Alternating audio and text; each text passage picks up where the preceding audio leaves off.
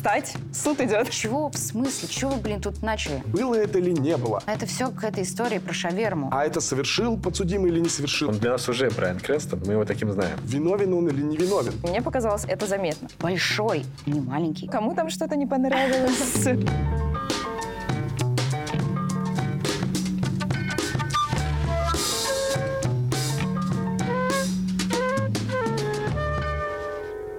Всем привет, это подкаст-шоу «Еще одну и спать», и сегодня мы обсуждаем сериал «Ваша честь». И, как всегда, в студии Егор Москвитин, кинокритик. Привет. А также сегодня у нас в гостях актриса Арина Гришина. Привет, привет, привет, ребят. Ну и э, я, Александра Нелюбина, скромный представитель медиатеки, сегодня в роли Человек, судьи. который за все платит. Также сегодня в юридических вопросах нам помогает разобраться Дмитрий Гриц, практикующий адвокат и кандидат юридических наук. Э, Я периодически буду к нему обращаться. Вот он как будто бы с нами Хорошо. рядышком. Да, я чувствую его. Да. Итак, встать. Суд идет. Мы всегда начинаем выпуск с того, что Егор э, рассказывает пару слов о сериале. Да, для тех, кто его еще не смотрел, Мгм. и сразу предупредим, что, возможно, будут спойлеры. А, поэтому, на самом деле, эта работа бессмысленная. Та, которую я сейчас делаю. Слушайте, у нас на, на всякий случай всегда есть спойлеры, мы договорились. И еще раз просто напомню всем, что мы обсуждаем сцены, весь э, сюжет, а, кроме финала. Хотя вот в этом сериале финал не обсудить, я пока не понимаю, как. Да, давайте обсудим. Видимо, обсудим. Штука. Эм, Правила э, создаются с их исключениями. Так что сегодня будем... В общем, «Ваша нам всё честь» — можно. это сериал американский на основе израильского сериала. Главный герой — судья, который сталкивается с моральной дилеммой, потому что он очень хороший, он невероятно продвинутый, и вообще, возможно, он когда-нибудь станет чуть ли не президентом, судя по всему. Но при этом его собственный сын, парень тоже очень хороший, в начале первого эпизода нечаянно убивает мотоциклиста на машине и скрывается с места преступления. Выясняется, что мотоциклист — это сын местного ирландского бандита, который невероятно жесток, и поэтому судья, который сперва думает, что можно было бы сдаться и все списать на состояние аффекта, решает сына любыми путями отмазывать. И жертвами этих э, путей становятся самые разные люди, включая, например, представителей местной а, афроамериканской банды, включая каких-то совершенно посторонних невинных людей. В общем, в городе начинается хаос из-за желания отца защитить своего сына. Очень крутая многофигурная драма. Кто-то пытается разрушить мою жизнь. У меня есть тайны, которые никому нельзя доверить. Ты просишь, чтобы ради твоего сына я закрыла глаза на правосудие? Я твой отец и делаю то, что должен. Мне нужно время!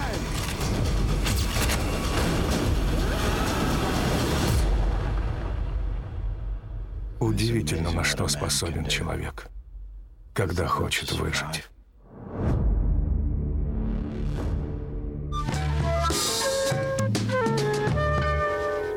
Очень понравился этот сериал. Я, кстати, ни разу так не говорила в подкасте. Правда? Да. И э, я- я Теперь просто... ты один раз я, сказал, это будет просто вставлять везде. Да. Я, кстати, копнула, я очень быстро это вброшу, потому что это тоже важная, кстати, информация про создателей. А Я, я, я реально задалась вопросом, чего-то мне так очень нравится, очень странненько. Оказалось, что это действительно сериал очень похожий на сериал, который вышел 4 года назад в HBO, а, и назывался «Однажды ночью». Это тоже про а, судебную потрясающе. Систему, да, про, если вы помните, здорово, если не Я помните, посмотрите. помню. Да, Сейчас со и... скепсисом говоришь? Нет, я, нет? я просто очень люблю этот сериал. Да, правда. я тоже обожаю, и это делал тот же шоураннер, что и «Вашу честь». И мне показалось это заметно. А также оказалось, что у него э, режиссер, который снимал этот сериал, сейчас я подсмотрю, как его зовут, Бергер Эдвард, также сделал Патрика Мелроуза, которого я просто М. пересматривала много-много раз, особенно первую серию. Мне как Время. раз-таки наоборот показалось, что очень далеко от «Однажды ночью». Потому что «Однажды ночью» такой для меня, ну, такая детективная история, которая, ну, прям, она какая-то чистая, какая-то очень хорошая, она какая-то идеальная, и как будто ничего оттуда не убрать, никакого кусочка, ни одного героя, ни одного персонажа. И вопросов у меня никаких не возникало о, о каких-то, может быть, сценарных э, нелогичностях или о том, что, ну, вот это они сюда придумали, ну, просто сценарий ради сценария, фишка ради фишки, потому что иначе бы там дальше не вырвались. То есть все настолько плавно там вытекает. Слушай, это очень интересно, потому что я тоже самое думала про этот сериал. Про этот смотрела. сериал у меня как раз-таки очень А вот много какие? вопросов. Вот мне прям интересно. Мы прям можем вот начать, я буду прям задавать Давайте вопросы. про э, «Однажды ночью» очень хочется добавить, что а, Питер Моффат, он на самом деле шоураннер британского сериала «Criminal Justice», «Криминальное правосудие», а уже по нему сделали американскую версию, которая называется «Однажды ночью». И вот у меня, видимо, с тобой совпадает мнение, потому что когда я смотрел «Однажды ночью», а я не видел британский оригинал, у меня было ощущение, что это вообще такая не про события, не про перипетии, а в целом про этику. Да? А здесь все-таки такая именно человеческая, очень бытовая драма, поэтому они для меня не похожи друг на друга. И, наверное, «Однажды ночью» нравится больше, но вот это готовы мы от тебя защищать. Да. Давай. Сын, Адам. Адам его зовут, Мгм, да? да. Адам. Он забыл э, на Ингалятор. месте преступления ингалятор. Ну просто, ну как он его мог забыть? Это для него одна из самых важных вещей. Он ее только нашел, он ее так долго искал, он ее достал, взял и поехал. И забыл он ее там. И этот ингалятор полиция не нашла. Они же осматривали. Он посередине дороги лежал. Такой большой, не маленький, большой ингалятор. То есть это не какая-то иголочка там. Разве Или- его не забрали сразу? Его за- Его него забрал этот только э, уже ночью, бандита, помощник да. бандита, помощник да. Уже ночью, бандита, они но просто, уже да, же после полиции, осматривали да, да. ну, то есть, если мы смотрим, как в Америке работает Мгм. полиция по другим сериалам, как они каждый миллиметр проверяют, это целая бригада приезжает, просто все собаки, люди в белом, в масках, все все трогают. И тут Но они они... просто были на вызове в другом сериале. Да, это я понимаю. И другие ребята работали. Хорошо, окей. Ну, это же такая большая подстава. Ну, то есть они его специально, сценаристы, просто там оставили, чтобы этот чувак, короче, охранник э, этого мафиози, его там нашел, потому что иначе Но он же вроде не как-то там закатился, он не история. был прямо Нет, он просто лежал, непосредственно. он такой идет, идет, «М, какая-то штучка лежит. Берет вот так с дороги. А, это ингалятор. То есть он не был под чем-то завален, что он там случайно оступился, упал лицом в грязь и увидел перед своим глазом. Нет, он шел, шел, и вот он посередине дороги лежит. Вот действительно, это кажется э, очень наигранным, но, с другой стороны, потом же в десятой серии бандит увидит, как мальчик пользуется ингалятором, и получается, что такой Ну, Магафин из первой серии в десятый выстрелит, и это круто, потому Ну, что это значит, не надуманный. Магафин Ну, совершенно. он в смысле, надуманный, они его да. сюда... Понятно, для чего они придумали этот сценарный ход. Я не верю в это. Я не верю на протяжении всего сериала в кучу таких мелочей. Для аудиоверсии скажу, что у Лины тут э, целый такой серьезный листок с подготовкой, и она просто идет по списку. Ну да, потому что если бы я просто сказала, это, ребят, а, мне не очень понравилось. А почему? Я бы такая, ну там были какие-то моменты, которые мне показались, ну, не очень точными, нелогичными. Нет, это круто, что я мы их разбираем, какие-то мелочи. Вообще, мне кажется, что этот ну, сериал, ощущение, как будто это такая шаверма, в которой очень много всего. То есть в ней все виды мяса, все овощи, все-все-все. И вот, ну, то есть не какое-то там изысканное блюдо, вот как раз почему я говорила, да, в сравнении с «Однажды ночью», а вот такая вот шавермища, в которой и проблемы отцов и детей, и, значит, э, школьник с учительницей, и расовые, значит, войны, м, междоусобицы вот эти вот, и, значит, э, отношения коллег, э, и смерть, значит, родственников, тема мести, очень много тем и очень много как будто бы идей они хотели туда засунуть. Нет какой-то чистой одной мысли, которую бы э, они до меня донесли. А для меня, кстати, этот сериал вообще в, в меньшей степени был как раз про отцов и детей, а был про тему твоего морального выбора. Он даже на- называется «Ваша честь». И Мгм. мне как-то перекликалось именно с этим больше, что это про честь, да, про, про твой подход. Мы знаем, что в начале судья, он действительно очень качественно подходит к своей работе, пытается добиться справедливости истинной. И вот попадает в такую ситуацию, когда все проверяется, и более того, за... то есть в конце, в итоге, что бы он ни делал, финал он как бы о, многом заставляет задуматься, да, А, действительно ли стоило все это проворачивать, когда всё- ну, возмездие или это- как это можно еще назвать, все равно происходит. Не говорит это о том, что ну, тема, она все-таки, наверное, должна быть одной. Я не знаю, вот, Егор, Мне, как кинокритик, э, тебе не кажется, что тема, наверное, должна быть одной, важной и считываемой наверное, Мне кажется, что семь. нормально, что тем много, но Мгм. действительно в финале я бы хотел, чтобы в последнем эпизоде какая-то одна стала генеральной, и она была выделена. Например, в другом сериале, который мы обсуждали, сериал «Это грех», там тоже очень много всего. Мгм. А, болезнь, ВИЧ, СПИД, э, Мгм. ориентация, индейцы, дети, афроамерикан- религия. э, точнее, Да. английские Мгм. африканцы и так далее, и так далее, родители э, и так далее, все, классовая вражда и так далее. Но в конце очень четко проговаривается, что их отчаянный поиск любви извне, вовне был результатом стыда перед собственными семьями. И ты понимаешь, о чем эта история, о том, как, что из-за семьи все и произошло, что родители убили своих детей. Вот, если бы здесь в конце, а последний эпизод, кстати, ставил Брайан Крэнстон сам. Это- Последний он да. делал, да? Вот, Ну, а, и это отличается какой. по интонации от всех остальных эпизодов. Если бы была выделена какая-то тема, например, что не бывает непредвзятых людей, да, или не бывает несовершен... э, совершенного правосудия, да, а, или что-то еще, то, может быть, э, эффект был бы сильнее. Но мне кажется, что все очень сильно обрывается, причем на таком немножко слишком красивом кадре, да, Мгм. где а, Идем. э, ребенок Красиво лежит, кричим. его обнимает отец, да, но если вернуться за две, на две минуты до финала, где ирландский бандит готов обнять этого чужого э, сына, Мгм. который убил его собственного сына, то вот здесь все интересней. А дальше Да. вот классическая развязка, и как-то не хватает того, чтобы тебе нормально объяснили, что хотели сказать. Вот в этом смысле я с тобой согласен. Мгм. Но если бы это было э, сделано, то у меня бы не было никаких проблем с тем, что все многослойно, многофигурно, потому И что наоборот, это... мне кажется, это всегда интересно. Каждый замечает что-то свое, во-первых, откликается что-то разное. Многослойностью, да, вполне. Но с финалом В конце, в общем, должна быть вишенка. То есть, окей, многослойный торт, да, но на нем должна быть вишенка.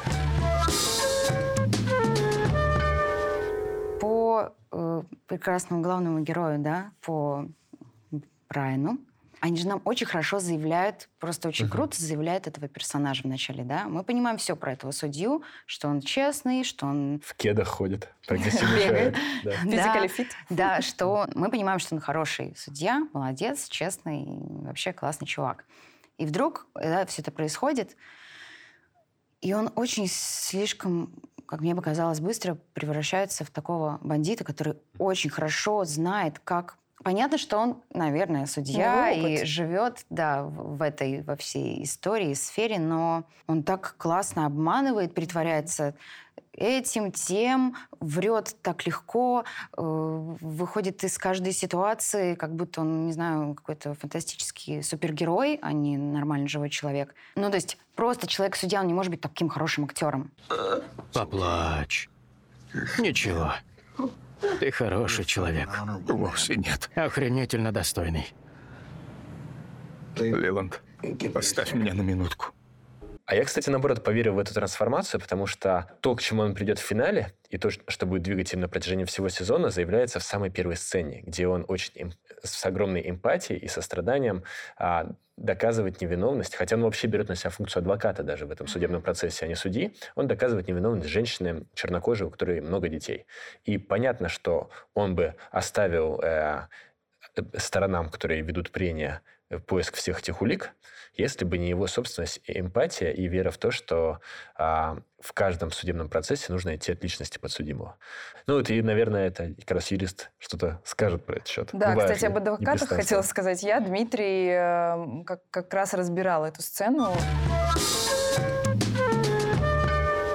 В гостях у нас э, практикующий адвокат и кандидат юридических наук Дмитрий Гриц. Здравствуйте. Добрый день. Вы, вы же посмотрели сериал. Да. И как? Ну, мне кажется, что это трагедия. Трагедия, прежде всего, человеческая, чем профессиональная.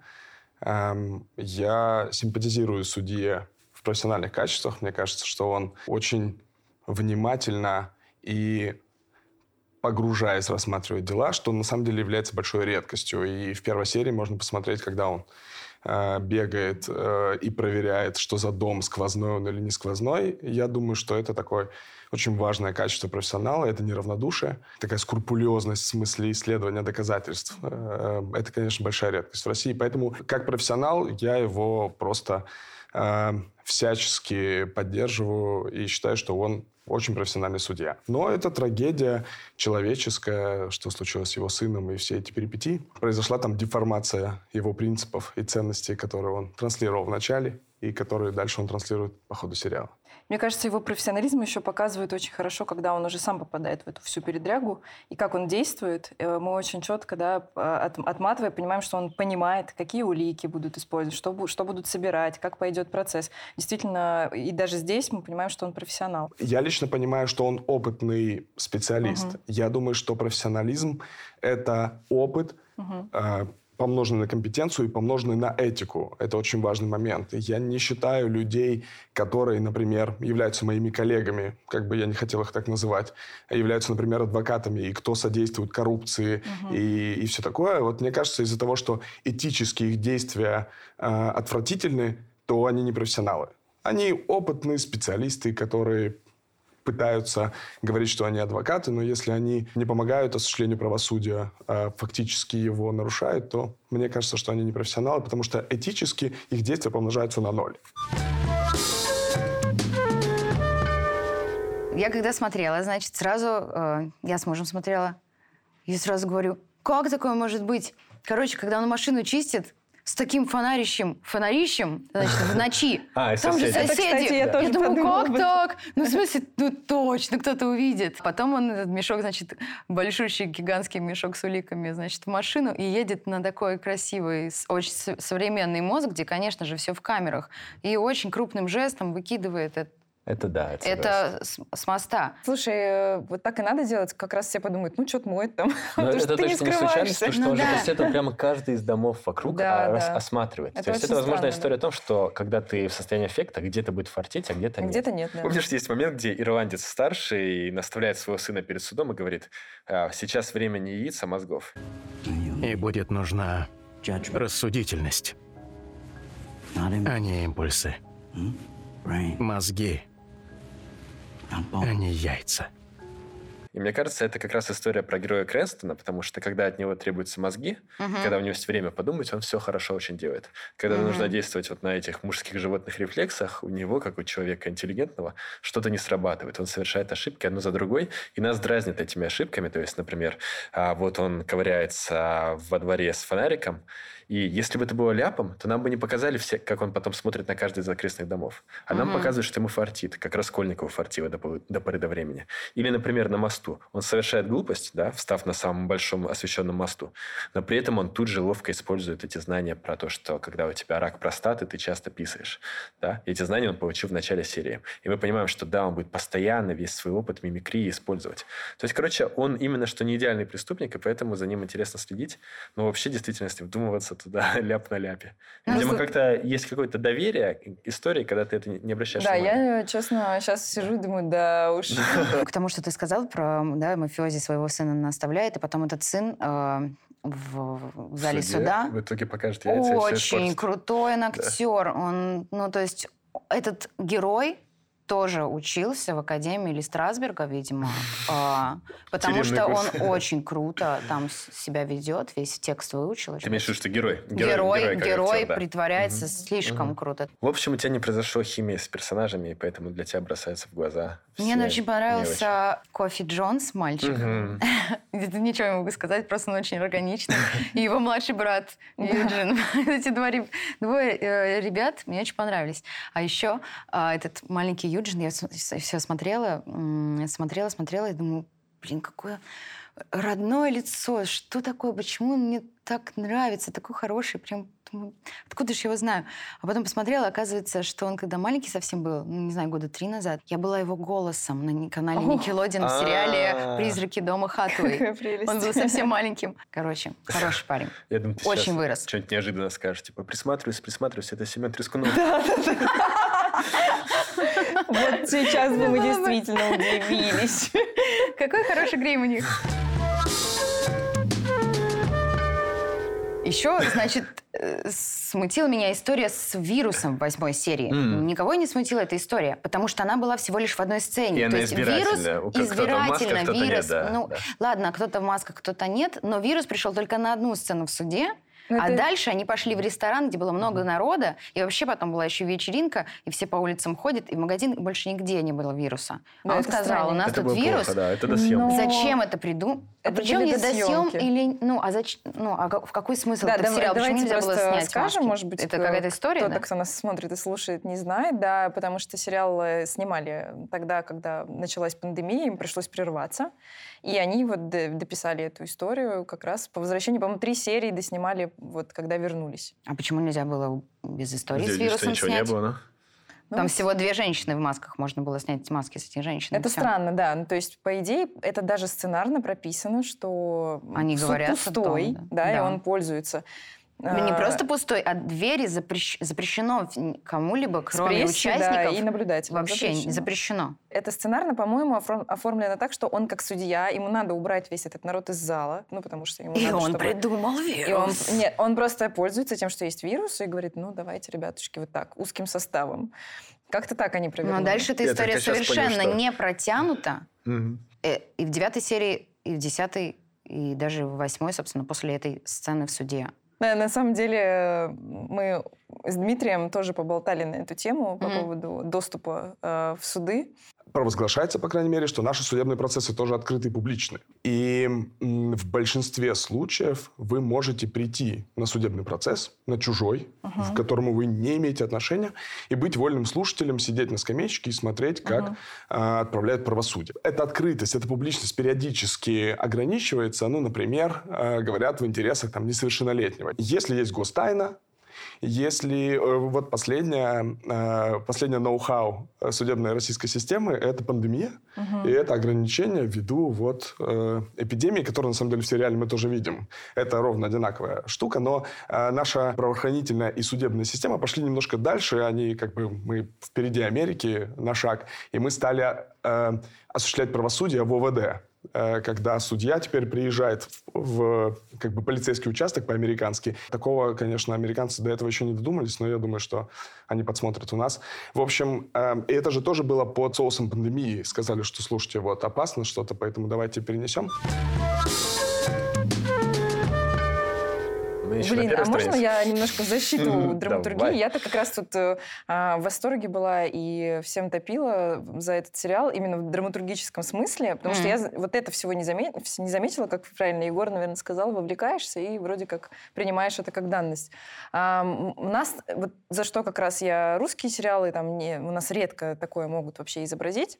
А недавно я слушала лекцию американского, кажется, сценариста, именно про умение в диалогах создать подтекст. Ну, то есть, когда на самом деле... Mm, говорят а, о другой вещи. А, говорят о другой вещи, или когда, например, а, мы там вот с вами втроем сидим за столом, и ты знаешь одну правду, Егор mm-hmm. другую, а я вообще третью, а зритель знает все, и вот начинается эта игра, и вот угу. очень здорово там написаны эти сцены. Там прям есть их несколько штук, ужин особенно, когда действительно за персонажами очень любопытно наблюдать, потому что у каждого своя инфа в голове, и она у всех разная, и начинается замес, потому что один выдает что-то, другой в шоке. Ну, то есть э, вот за этим было очень интересно наблюдать. И все это, кстати, очень даже неплохо стыковалось и, и приводило потом к каким-то уже последствиям. Ну и, кстати, как и в «Однажды ночи», именно ценностные диалоги очень круто сделаны. Например, когда он в десятой серии с двумя женщинами разговаривает, у каждой из которых своя правда, у него своя. Это прям такое столкновение ценностей, убеждений. И это, мне кажется, хорошо сделано. Тоже круто было, да. да. Но он мой сын. Я плохой человек? А вы можете мне еще рассказать историю, потому что здесь я реально не понимаю, для чего была нужна в конце история с его, значит, женой, которая а, год назад умерла, что она изменяла. Я не поняла этого момента. Для чего это было нужно? С чего вдруг вообще, в принципе, как мне показалось, можно убрать эту историю, ничего не поменяется в нашей детективной линии, mm-hmm. правильно? Мне кажется, была цель, э, цель была в том, чтобы показать, что не бывает абсолютно идеализированных фигур, потому что для мальчика мать абсолютно святая, вот, и отец берет и вспоминает об одном единственном ее недостатке. Он говорил, что это не должно определять ее как личность, потому что каждый может один раз оступиться, и он точно так же оправдывает себя, типа, я хороший ну, судья, да. я сот, сотни людей спас, но вот сейчас я засадил в тюрьму ради своего сына другого человека, и он точно так же оправдывает своего сына, потому что ты можешь прожить жизнь после этого, искупив свою вину, И, в принципе, это тоже, что и было в «Преступлении и наказании», когда он говорит, одна смерть оправдана, если ради великого дела. То есть, короче, нужно было мать десакрализировать. Да, окей, но это все к этой истории про шаверму. Нафига Ну, это это, очень нужно в конце сериала, да. когда ты уже... Сейчас уже фокус совершенно на другом. Это финал. У тебя есть главная история, которая тебя ведет к кульминации. Вдруг какая-то мать, ты ну чего, в смысле? Подождите, ребят, чего вы, блин, тут начали? Ну, то есть это уже в тот момент, когда все линии схо- сходятся в одну и идут к финалу. Прям самый финал. Твоя мама во многом была замечательным человеком. Просто прекрасным. И лишь однажды совершила плохой поступок, и одна ошибка, одна ошибка не определяет человека как личность. У меня что-то возникло подозрение, что еще на наше восприятие влияет то, что у нас совершенно другое отношение к фигуре судьи и к своим словам «Ваша честь». То есть, возможно, для американцев с их очень большой традицией и, и не только реальной и, да, а, правоприменения, а это страна с прецедентным правом, где действительно от судьи очень много зависит, но и с их традицией осмысления через судебные драмы своей этики, да, своей культуры и так далее. А у них много крутейших фильмов про суд. Да? Для них, возможно, эта фигура какая-то священная. Для нас она в последнее время или вообще дискредитирована. Я не могу вспомнить ни одного фильма про судью российского, не считая ремейка на НТВ сериала «Хорошая жена». И он очень плохо зашел.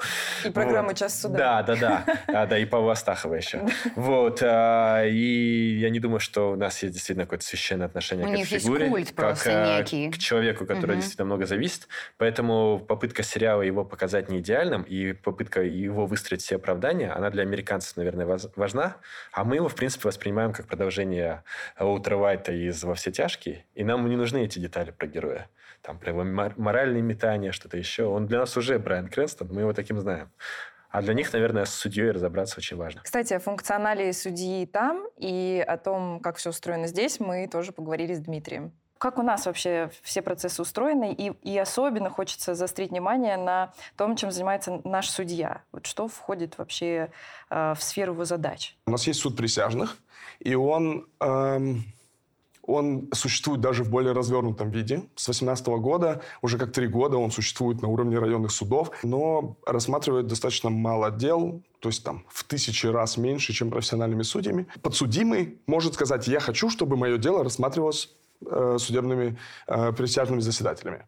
И тогда суд обязан формировать коллегию присяжных заседателей. У нас не всегда такая практика, потому что, ну, на самом деле, во-первых, сама система не очень хочет, чтобы присяжные заседатели были. Почему? Потому что статистически оправдательные приговоры у профессиональных судей, то есть у, у людей в мантии, э, меньше полпроцента. То есть три человека на тысячу оправдываются и говорят, окей, вы невиновны. А как бы обвинение до этого ошибалось. А у присяжных заседателей на самом деле статистика сильно лучше. Потому что там от 20% там, до 35% в разных субъектах Российской Федерации в разные годы это оправдательные приговоры. Другой вопрос, что на самом деле в первой инстанции можно рассмотреться с присяжными, они тебя оправдают, а потом около 60%, ну то есть почти половина дел оправдательных изменяются в апелляционной инстанции, ну то есть в итоге становятся обвинителями. Про судью все-таки вот об- обязанности, да, и полномочия у нас э- этой персоны. Судья, как и в США, в целом осуществляет правосудие. Выслушивает стороны, выслушивает обстоятельства дела, какие-то доказательства рассматривает.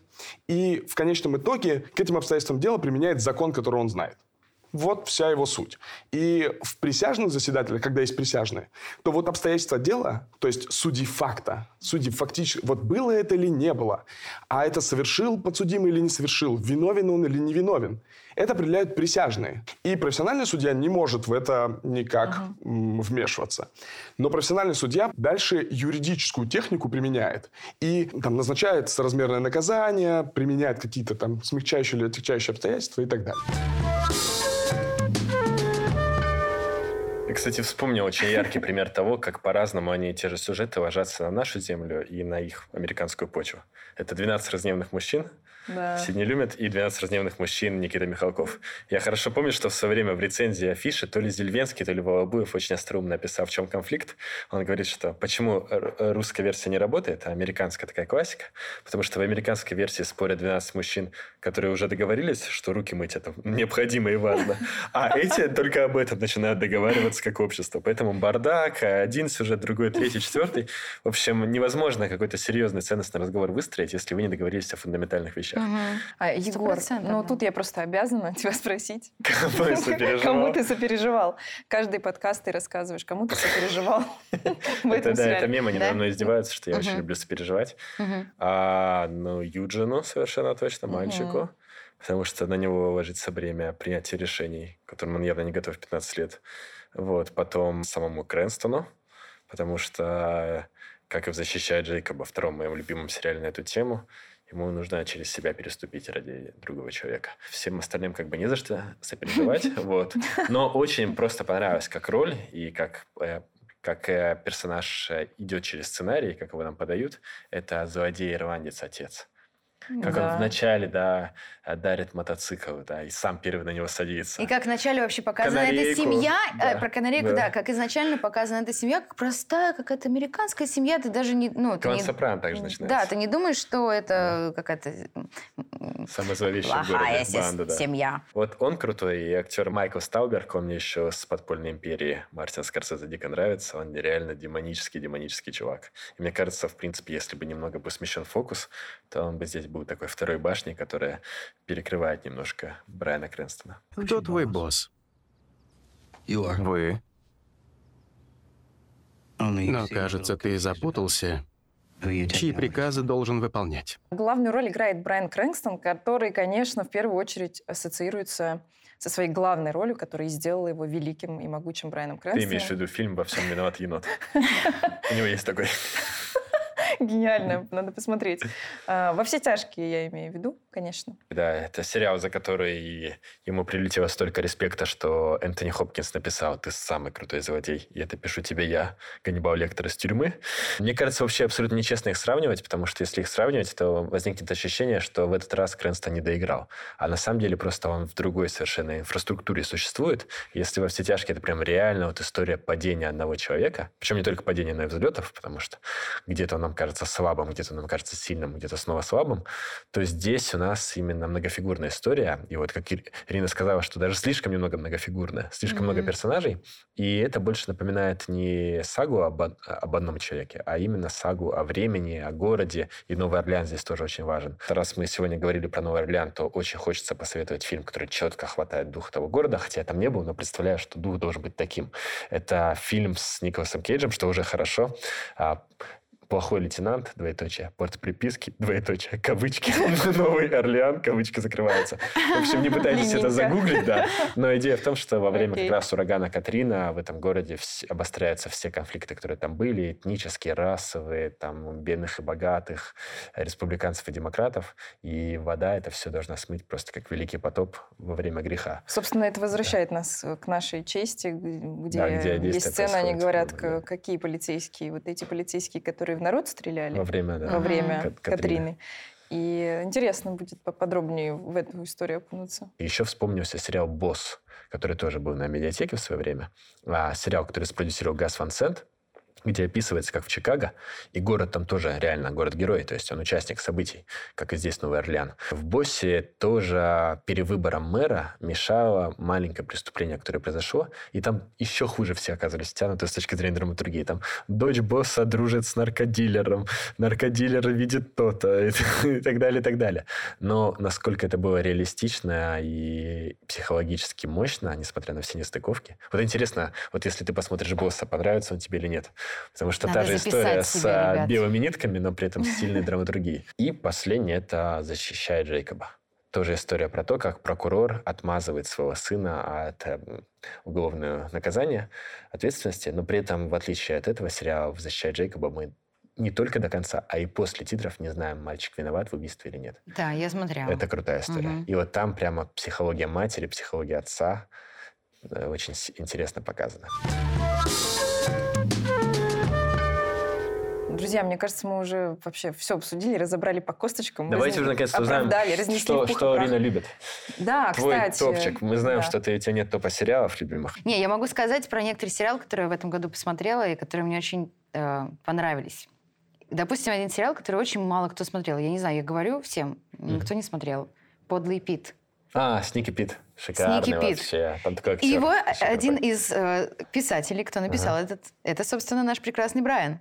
Ага, Брайан Крэнстон. Да, Ого. представляешь? Обалдеть. Я просто была в шоке, потому что просто он как-то мне не связывается почему-то с Брайаном совершенно. Такая сумасшедшая там история. И там шикарная история, вот этот типичный сюжет про мелкого бандита, который прячется в маленьком городке, и там он вдруг становится законником, используя свои навыки бандита.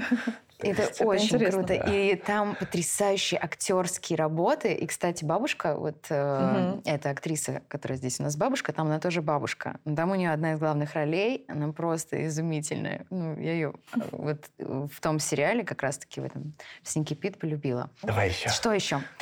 А, э, очень на меня повлияло притворство. Экт, про девочку, про, про мать, которая... э, де- Где видишь, что ее дочь больна Да. ради всяких разных бонусов. Патрисия Аркет, по-моему, или кто Да, играет. Патрисия Мгм. Аркет. И, и девочка просто великолепная, потому что, мне кажется, для любой актрисы молодой такая роль — это мечта. А, еще мне понравилась а, комедия с прекрасной Эль Фаннинг. Это Про великая. Екатерину Великая. Я очень смеялась. С такой большой иронией м, над всей нашей Вот я историей. бы хотел посмотреть твой разбор сценария фильма «Великая». Да, но они изначально... Нет. Они изначально задают этот ироничный жанр с подколом. То есть ты включаешься в этом, ты понимаешь. Тебе показывают, э, как ты должен смотреть этот сериал. С самого начала ты понимаешь все правила, по которым, по которым они играют с тобой, которым ты будешь играть как зритель. Ну и еще что? Еще ну, я два. люблю «Большую маленькую ложь», э, конечно же. Прекрасно. А, Кстати, ты чувствуешь разницу между сезонами? Вот очень многие говорят, да, что я типа, второй почувствовала. хуже. Мне, к сожалению, тоже так показалось. А еще из детективов тоже очень мало кто смотрел почему-то из моих знакомых. Невероятное, unbelievable. Мгм. Или невозможно поверить, Да. оно еще называется. Я не смотрела. Это Но тоже детективное. Там Netflix, вот да. это посмотри, Да. правда. Девочку насилуют, но абсолютно никто ей не верит, и нам показывают э, логику всех людей, которые отказывают ей в праве Жуть. быть жертвой. Жуть. И следователей, и соседей, и даже Ее обвиняют родителей. в том, что Да, она это дико страшно, все да. Придумала. И дальше когда она живет, живет до какого-то момента, когда появляются два, две женщины-детектива, которые вдруг значит, открывают ее историю Мгм. и начинают на ней работать уже спустя какое-то время. И начинают расследовать. И я прям сейчас поняла, что я хочу пересмотреть Причем все сериал. на реальных событиях, и на из-за того, реальных что не событиях. верили, Да преступник продолжал Ну насиловать. да. все. Ребята, спасибо вам большое. Саша Мы отпишется от медиатеки, мне кажется, после этого выпуска. А, Мы сегодня обсуждали вашу честь. Сейчас Брайан Крэнгстон должен подмигнуть там на плакате где-то. Вместе с Риной Гришиной. Спасибо, что пришла к нам. Спасибо огромное, что вы меня позвали. Это было очень круто. А нашим экспертом а, был а, практикующий адвокат и кандидат юридических наук Дмитрий Гриц. Ну и, как всегда, в студии где-то справа от гостя. Игорь Москвитин и Игорь Саша Москвитин. Нелюбина. И Саша А Нелюбина. если вы смотрите видеоверсию нашего подкаста, то вы можете увидеть, с каким лицом его выслушал Брайан Крэнстон. Да, там незримое присутствие. Меня сверлил взглядом. Кто, кто, кому там что-то не понравилось. Спасибо, Всем спасибо большое. Смотрите нас э, в YouTube о медиатеке и слушайте на всех платформах подкастов. Всем пока.